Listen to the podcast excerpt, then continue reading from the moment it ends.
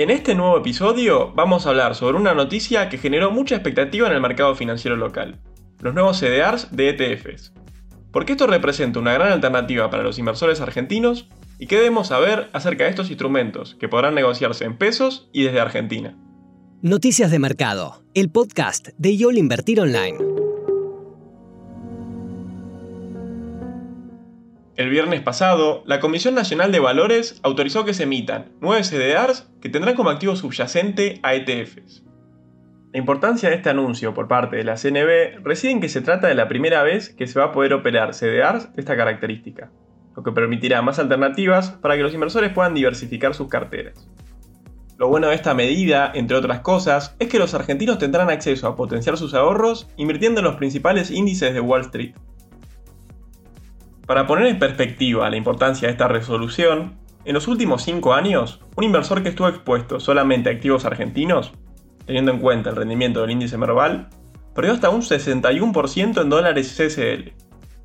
Mientras que si hubiera podido invertir en los selectivos de Estados Unidos, habría obtenido un rendimiento en dólares del 84% invirtiendo en el Dow Jones, de un 113% invirtiendo en el SP500 y de hasta un 235% si hubiese podido invertir sus ahorros en el Nasdaq 100. Para el que no los conozca, los CDR son activos financieros del mercado local que representan acciones ordinarias de empresas que cotizan en Estados Unidos y otros países.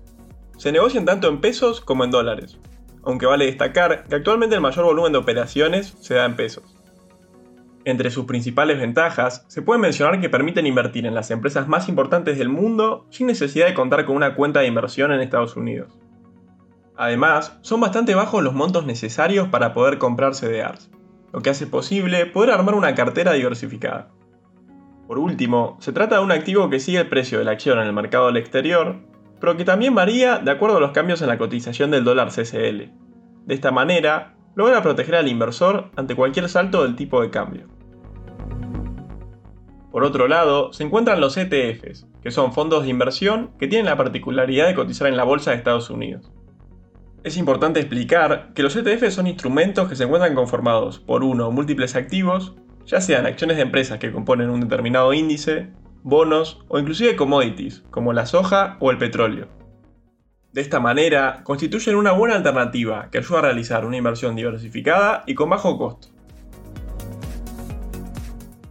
Entre los principales ETFs que estarán a disposición gracias a la decisión de la CNB se encuentran el del SP500, el del Nasdaq el del Dow Jones y el del Russell 2000.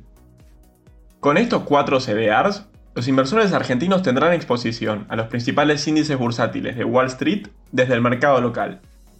Además, también habrá otros que permitirán invertir en los mercados emergentes.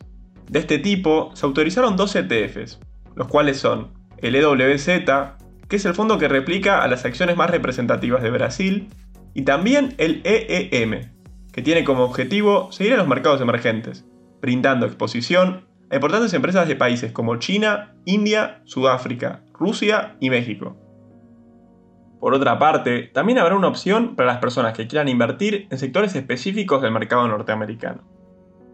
En un principio, los dos ETFs que estarán disponibles bajo esta premisa serán el XLF, que replica el rendimiento de los principales bancos estadounidenses, y también se podrá comprar el CDR del XLE, que es un ETF que invierte en las empresas más destacadas de Estados Unidos del sector energético.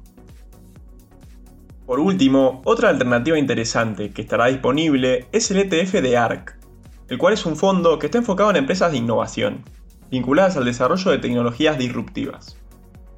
Entre sus principales tenencias, este fondo invierte en compañías como Tesla, Spotify, la plataforma de criptomonedas Coinbase, Zoom, Roku y la empresa del sector de videojuegos el metaverso Unity.